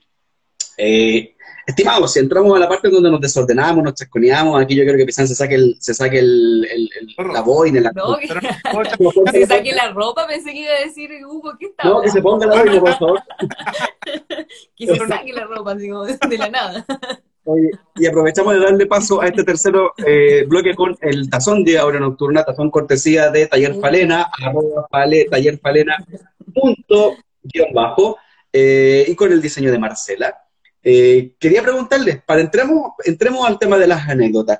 Normalmente, no normalmente, sino que dentro del mundo de la escritura se conocen eh, dos tipos de escritores, a pesar de que la Sophie Bertelsen, eh, una querida de la casa de Aurea, hizo un video con los tipos de escritores, se conocen dos tipos de escritores, que son los escritores de mapa y los de brújula, ¿ya? que cada uno tiene su característica, el escritor que planifica su camino y el escritor que lo va encontrando a medida que escribe. en el caso tuyo, Jocelyn, ¿qué, ¿Qué anécdota nos puedes contar respecto al proceso de escritura de Killian? ¿Qué, ¿Qué, fue lo que te costó, lo que no te gustó, lo que borraste, lo que te hizo pasar rabia, lo que te hizo llorar, lo que te quitó el sueño? Cuéntanos alguna anécdota.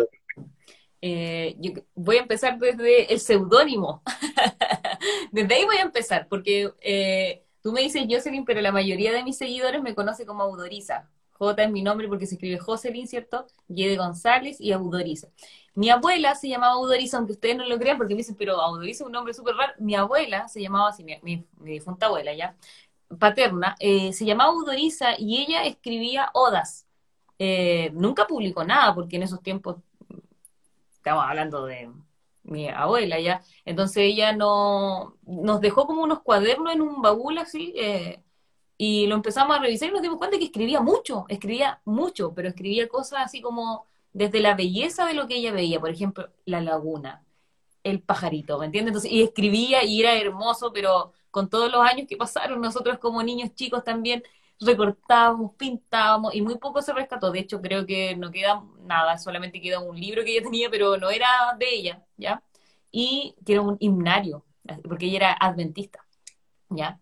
Y sucede que eh, yo sentí eh, la necesidad, en, en, un momento dije, bueno, mi abuela escribía y como que uno tampoco le toma mucho el peso, pero yo sentí tan bonito eso eh, y, dije, claro, si yo también quiero buscar el camino ah, como Kilian, ah, quiero buscar el camino de escribir, ¿por qué no a lo mejor honrarla? A lo mejor ella va a estar avergonzada de mí, no sé, pero sí voy a llevar al menos su nombre. Además que sentía yo que en ese momento era más significativo. Y yo también, eh, dentro de todo, este es mi, mi, primer libro. Ustedes son grandes escritores, ya tienen varias ediciones, tienen varios libros. Yo, este es mi primer libro, así humildemente, y lo que he escrito que decía el, Hugo son cosas que yo he subido a mis redes sociales, ¿ya? Y ahí fue cuando me solté un poquito y dije, ya me voy a atrever y voy a publicar el libro. Entonces, ella me dio como la el, el, empuje de decirle, ya dale nomás, sin vergüenza y ponte audoriza. Yo siento que me lo dijo, capaz que, no, capaz que no me dijo eso, pero bueno, eso sentí yo. Y ahí empezó. Entonces me hice este Instagram y empecé a, ya, dije ya, voy a encuadrar toda esta novela y, y, y la voy a enviar a la Aurea. Y una de las cosas que, que, me, como que me quitó el sueño en su momento fue eh, cómo hacer que el que lea, porque yo dije, ya, yo lo entiendo, yo creo que, yo me, yo me emociono cuando escribo, me emociono, me río, no sé, lo que, lo que pasa en el personaje yo lo vivo, ¿me entiendes? Porque yo como que lo imagino y lo veo como en una película, a lo mejor estoy media loca, ¿cierto? Entonces voy viendo el asunto y lo voy escribiendo. De hecho, era una de las cosas que eh, le decía Martín, yo escribo, escribo, escribo y nunca leo para atrás, hasta que termino. Tengo que terminar y leo para atrás. Yo, por ejemplo, yo no soy de mapas en este caso.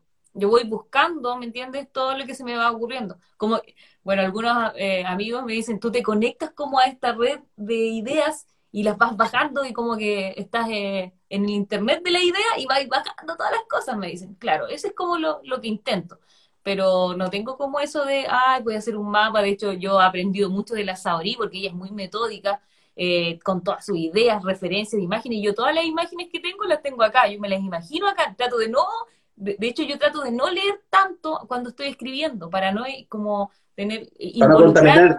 Sí, para no contaminarme. A lo mejor es tonto porque igual uno puede a lo mejor nutrirse, pero yo siento como que me contamino. Entonces, es que, prefiero es que, que no. Es que si eres escritora de, de brújula, te conviene no, no, leer mucho, porque si te contamina y te va a ir por otro lado. Cuando eres escritor de mapa y tenés todo anotado como la Saurí, ¿cachai? En el caso mío, yo, yo, también soy de mapa, yo también armo mi escaleta y soy como súper eh, esquematizado en ese aspecto. Eh, cuando me llegan nuevas ideas, las tiro para el lado nomás. ¿Cachai? Eh, pero, pero, pero así. Mencionaste algo interesante que tiene que ver con la novósfera, que es esta corriente de ideas que andan ahí en el, en el cielo, porque muchas veces pasa, no sé si te pasó a ti, y esta es la pregunta para ti, eh, con respecto a las anécdotas, que eh, cuando tú publicás y escribís lo que sea, o le estás contando a alguien una idea, le decía, oye, ¿sabes que quiero escribir una historia que se trate de esto? Y nos falta el que te dice, ah, se parece a esta serie, ah, se parece a esta película, ah, se parece a este libro. ¿Te pasó una cuestión así, eso? O sea, eh, sí, pasa, pasa harto, ¿cachai? Eh, por ejemplo, Constantine es una de las referencias clásicas que aparece como, oh, esto es como Constantine, o Hash Hash. De hecho, yo no he leído Hash Hash, se me da risa, se, se puede parecer a Hash Hash, como, ok, será. Eh, pero la verdad es que, mira, eh, hace mucho tiempo atrás leí algún autor dentro de los tantos, eh, dentro de tantos, dentro de los tantos libros que leí yo, que decía en realidad el ser humano no ha inventado nada nuevo en los últimos 2000 años.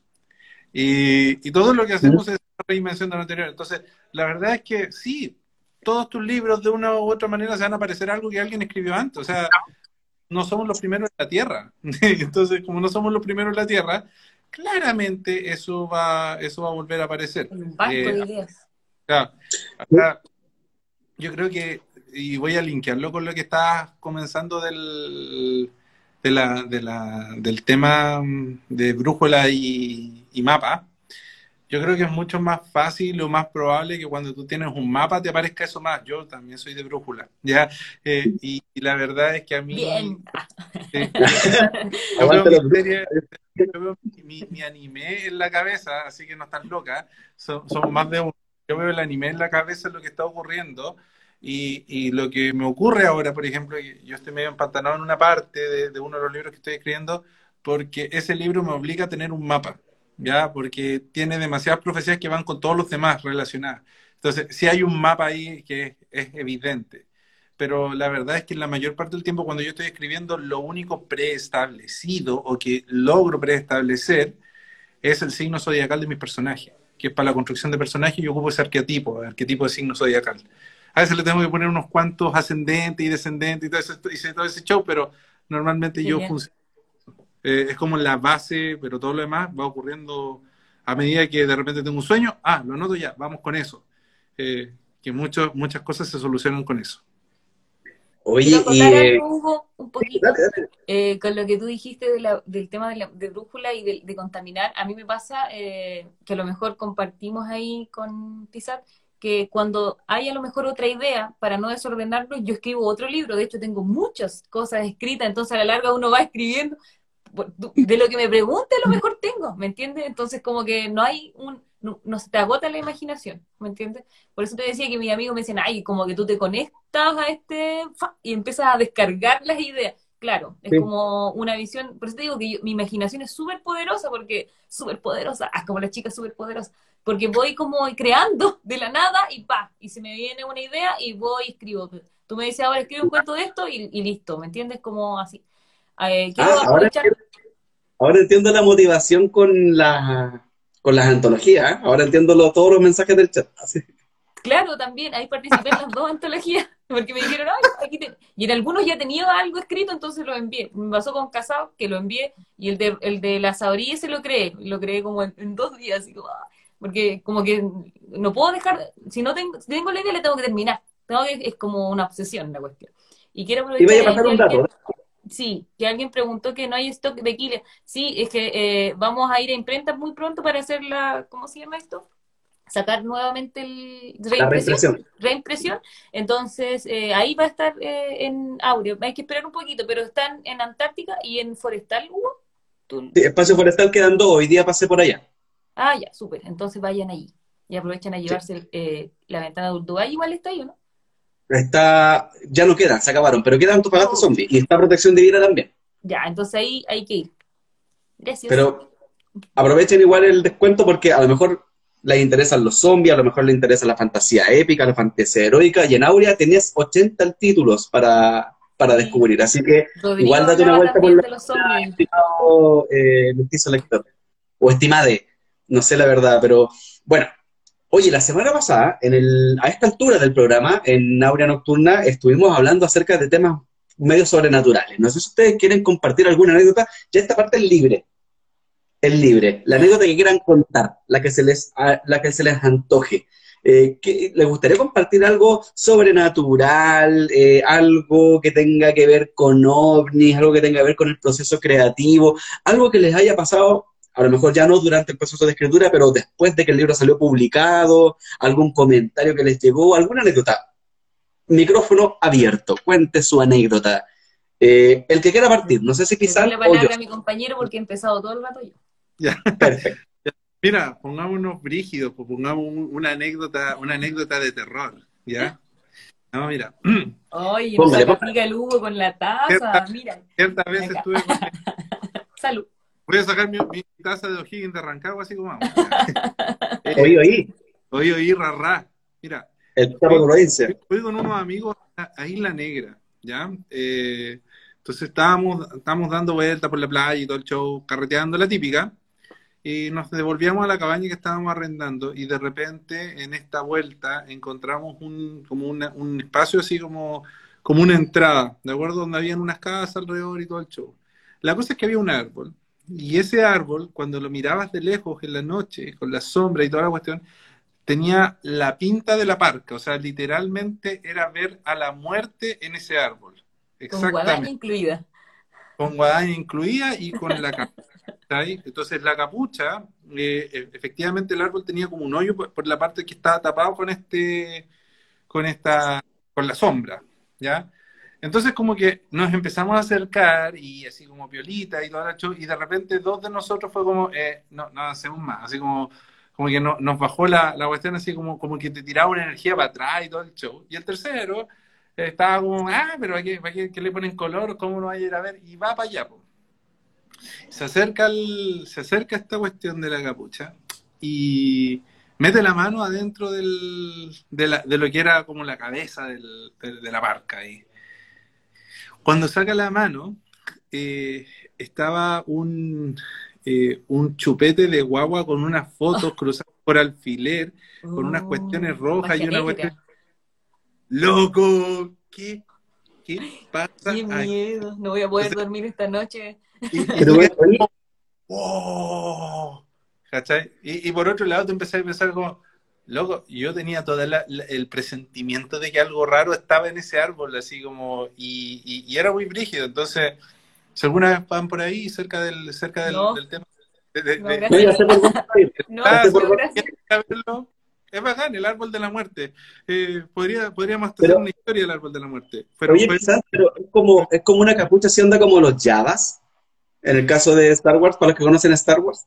Claro, claro, la, la típica, la típica versión así como, el- como un monje con, con la capucha entera, pero que te tapa toda la cara, entonces se veía oscuro. Sí, no, sí, sí, el árbol era la muerte, ¿cachai? Si tú lo mirabas, ese árbol era la, per- la. Tenía la carga negativa el árbol. ¿Ah?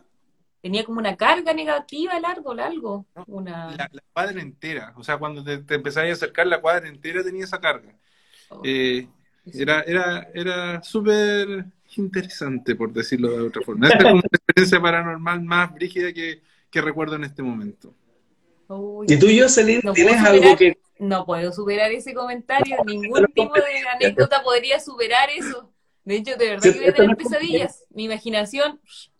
Oye, pero esto no es competencia. Tú, allá en la Araucanía, en la región de la Araucanía, no sé si está ahí en Valdivia, Temuco, No, eh, Temuco ahora. ¿en ahí en Temuco. Allá tenido un montón de, de, de, de historias y de tradiciones y de cosas con las cuales uno pueda eh, asustarse. Una de las... Les voy a contar algo, pero ahí ustedes tienen que juzgar si esto pasó o no pasó. Por favor, Eh, nosotros, eh, mis papás, bueno, nosotros vivimos en un lugar que está retirado de un pueblo que se llama Teodoro Schmidt, en el campo. Yo ahora estoy en Temuco ciudad, pero ellos son del campo.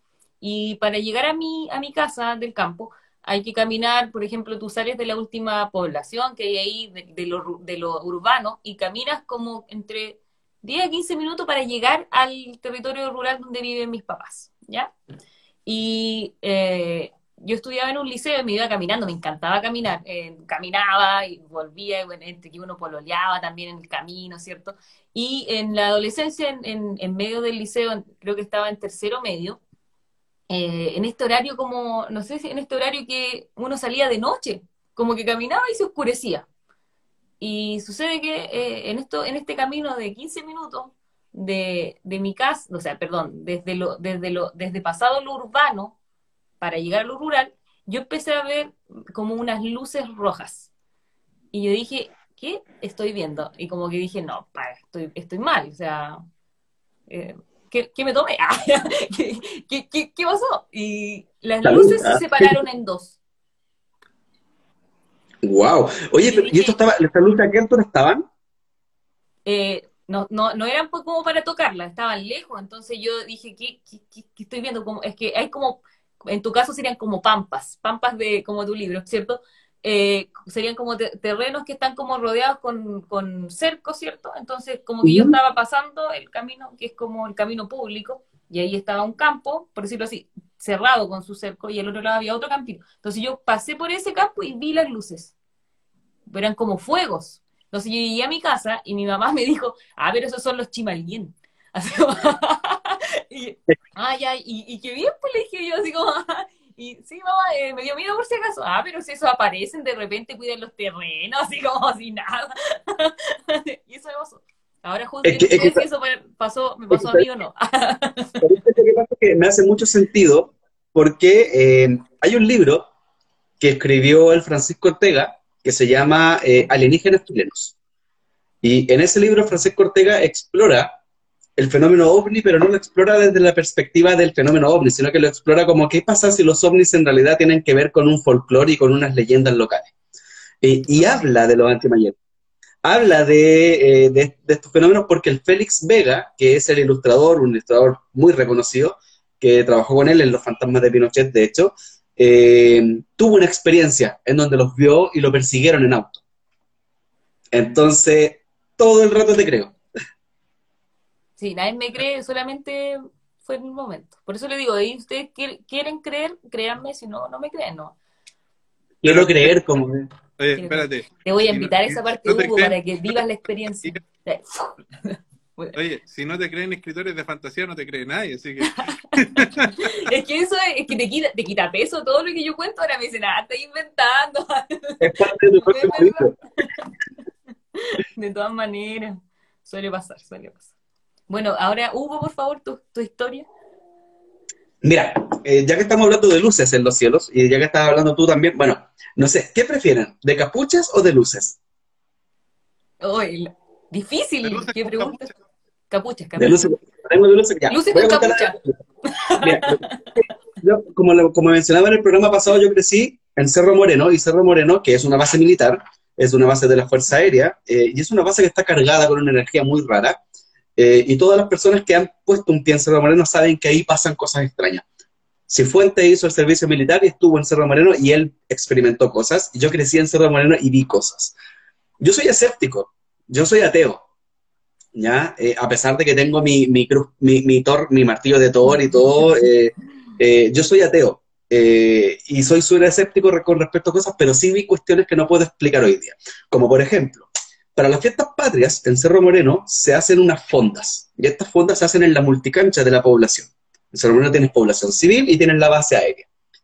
Yo vivía en la población civil y mi, casa estaba, eh, supongamos que, vamos a usar a Kilian de ejemplo, supongamos que la cabeza del grifo o de la esfinge en realidad eh, tiene, eh, es la multicancha.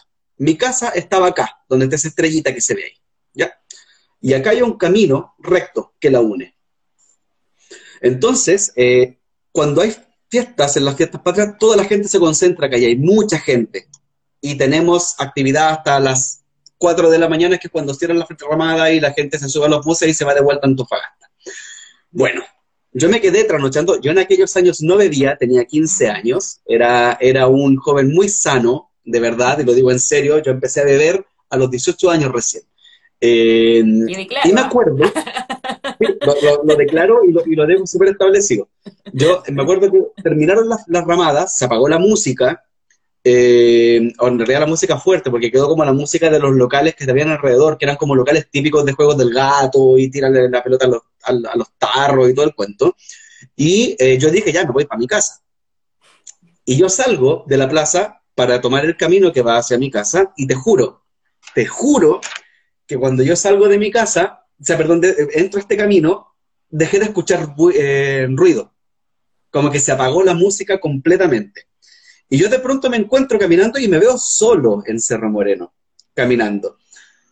Y listo, cuando a mí me pasaban esas cosas, que era muy seguido en Cerro Moreno, yo agachaba la cabeza, me metía las manos en los bolsillos y caminaba con la cabeza agachada, porque sabía contar cuántos pabellones pasaban hasta llegar a mi casa. Y resulta que cuando llego a la esquina de mi pabellón, llego justo, justo a la esquina. Suponte un pabellón allá en Cerro Moreno es una hilera de casas, que son seis casas, que están pareadas. ¿ya? Y mi casa era la número 6. Y tú entrabas por la 1, por lo tanto yo tenía que avanzar por todas las otras casas para llegar a mi domicilio. Casas de dos pisos y todo el cuento. Estamos hablando con un momento en donde hay iluminación artificial activa, ¿ya? Eh, y yo llego a la casa 1 y siento una... A ver, siento como mucho frío, ¿ya? Los dementores. Septiembre, Antofagasta, siento mucho frío. Y yo te juro que yo me quedo parado ahí y digo, ah, cresta. y levanto la cabeza y miro hacia mi izquierda y en el poste que está a no menos de dos metros de mí, veo una figura chiquitita, Ahora medía unos 50 centímetros y te juro que era una cosa que yo hoy día puedo describir como un Java. Muy parecido a los Java. Capucha y todo, por eso te preguntaba recién si es que se parecen a los Java. Y lo veo ahí, yo dije, esta weá es un perro. En mi cabeza era, esto es un perro. Yo soy ateo desde los 14 años, entonces yo dije, esta weá es un perro. Y como para poder convencerme de que no es un perro, caminé hacia esta cosa. Y esta cosa levanta la cabeza, con ojos brillantes, y yo noté, noté no, no sé cómo y en qué momento, pero en un pestañeo, corrí desde ahí hasta mi casa, y, pero te juro que no sé cuánto tiempo pasó, pero yo lo único que, que recuerdo después de haber visto los ojos de esta cuestión es que estaba abriendo la puerta de mi casa para poder entrar y correr a mi cama.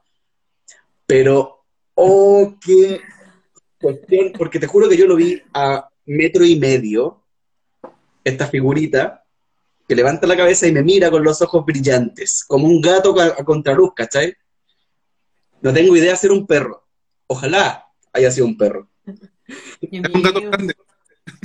O un gato grande, o un gato muy grande. Pero esa es mi experiencia con esta, con, con este tipo de cosas que les puedo contar hoy día. Tengo un montón de Cerro Prende y un millón de cosas que contarles, porque ese lugar es horrendo. Tampoco voy a ir ahí. No, no, no, vale la pena, no vale la pena. Eliminado Oye, Está súper entretenida la conversa, lamentablemente se nos acaba el tiempo. Yo les voy a dar el pase para que ustedes puedan hacer sus palabras de despedida, pero antes de eso simplemente quiero recordarles a los que nos están viendo y a los que nos van a ver que estamos en Aurea Nocturna, el espacio en donde hablamos acerca de géneros literarios y cómo crearlos. Eh, y quiero contarles que Aurea Ediciones hasta el día de mañana, en www.aureediciones, tiene la promoción en donde tú puedes comprar un libro y llevarte el segundo con un 50% de descuento. Así es que eh, aprovecha la promoción, se acaba mañana.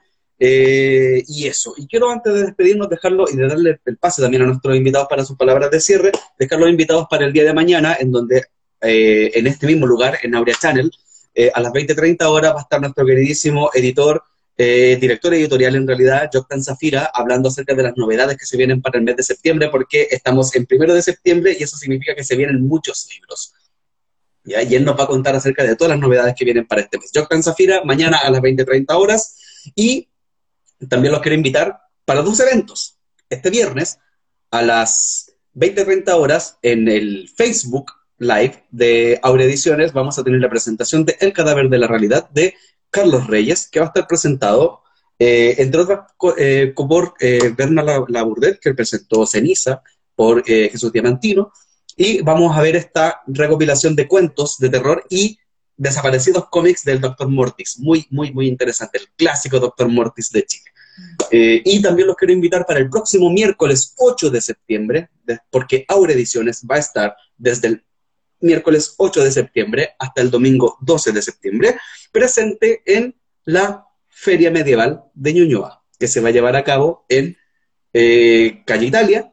Ya vamos a publicar prontamente eh, la dirección y vamos a estar presentes con todo el catálogo de Aurea Ediciones en esa feria medieval, en donde van a haber justas medievales y van a poder comprar toda la fantasía juvenil, como por ejemplo estos dos hermosos libros, y toda la fantasía heroica, y todos los zombies, y todos los vaqueros, y todo el romance, y todo lo que tiene Aurea para mostrarles. Así es que eh, con eso yo simplemente no me queda más que eh, darle la palabra a Jocelyn para que haga sus palabras al cierre.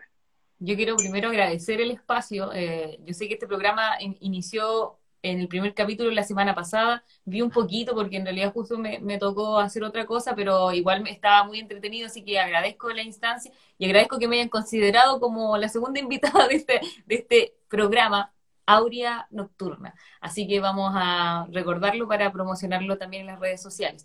Y eh, no olvidarse que Kilian está disponible en algunas librerías y no se preocupen que en Aurea va a estar muy pronto. Eh, estamos ya haciendo ese, esas gestiones, así que para que lo puedan ir a buscar. Y cualquier cosa, eh, me pueden escribir eh, ahí en el, en el Instagram, en mi página de Facebook, y yo les puedo redirigir con los links que tengo de, de las páginas donde lo pueden encontrar, para que no se queden su- sin su Kilian, porque algunos le dicen su Kilian, así que sí. Y gracias, por Hugo. Y también oh, el sábado Sabori va a estar con su programa. Eh, Sí. Ahí está ella también, que estuve la semana pasada apoyándola también de, de un ratito para otro, porque yo no estaba invitada, pero me tocó ahí apoyarla, así que eh, ahí también. ¿A qué hora es ese programa, Hugo? Eh, eh, ¿A las 8? creo que a las 8 de la noche, Proyecto Z de Contador y Balmaceda. Sí, ese también es un programa que va a estar con los autores y también va a estar también en algún momento, así que para que se prepare. Eso, muchas gracias. Querido eh, sus palabras al cierre. Bueno, eh, primera cosa, también agradecer la instancia. Eh, bueno, ya con Hugo nos conocemos hace mucho tiempo. Eh, ya, después, de, después de un rato te vas a dar cuenta que todos, todos partimos a ser parte del mismo grupo siempre. Así que bienvenida al mundo también. Aprovecho de decir, decirle a, nuestra colega escritora. ¿ya? y a todos los demás y a, a, quienes nos están viendo, invitarles a comprar y ver las historias de los libros. C.F. Pizán tiene dos libros, este y Las batallas divinas también. Eh, así que búsquenlo, véanlo. Este ha sido el premiado por todas partes, este doblemente premiado en Estados Unidos, así que algo, algo tiene, dicen por ahí, ¿ya? Y, y seguir creyendo, seguir, eh, seguir leyendo y seguir imaginando fantasía, porque creo que al final del día todos los libros que se están, de los que estamos hablando son libros que viven en el colectivo de esta nube, de esta nube mágica de la que habló eh, Hugo, del caldero, del caldero de, de, las cosas. En realidad es como el hype colectivo con el que todos nosotros podemos eh, soñar, crear y pensar siempre en diferentes mundos y dar mensajes que van a estar escondidos porque no por el hecho de que sea fantasía no hay mensaje, no por el hecho de que sea fantasía no hay crítica social, todo eso está en cada uno de nuestros libros. Así que ese es el mensaje. Correcto, suscribo. Elegimos Protección Divina por justamente el North Texas Book Festival y por el International Latino Book Award que ha obtenido. Ya vamos a estar con con, con las batallas divinas cuando hablemos de libros de eh, infantil. Eh, y eh, me sumo a las palabras de Pisant a todas las personas que están pensando en escribir. Quítense la presión de encima. Después de Shakespeare está todo escrito. Así es que eh, simplemente eh, a contar sus historias, decidanse a contar sus historias y eso, participen en este hermoso mundo de la literatura, de la fantasía, de la narrativa. Nos vemos el próximo miércoles a las 20.30 horas con otros dos tremendos invitados y un abrazo gigante a los auradictos, auradictas y a los lectores capos. Esto fue Aurea Nocturna. Adiós.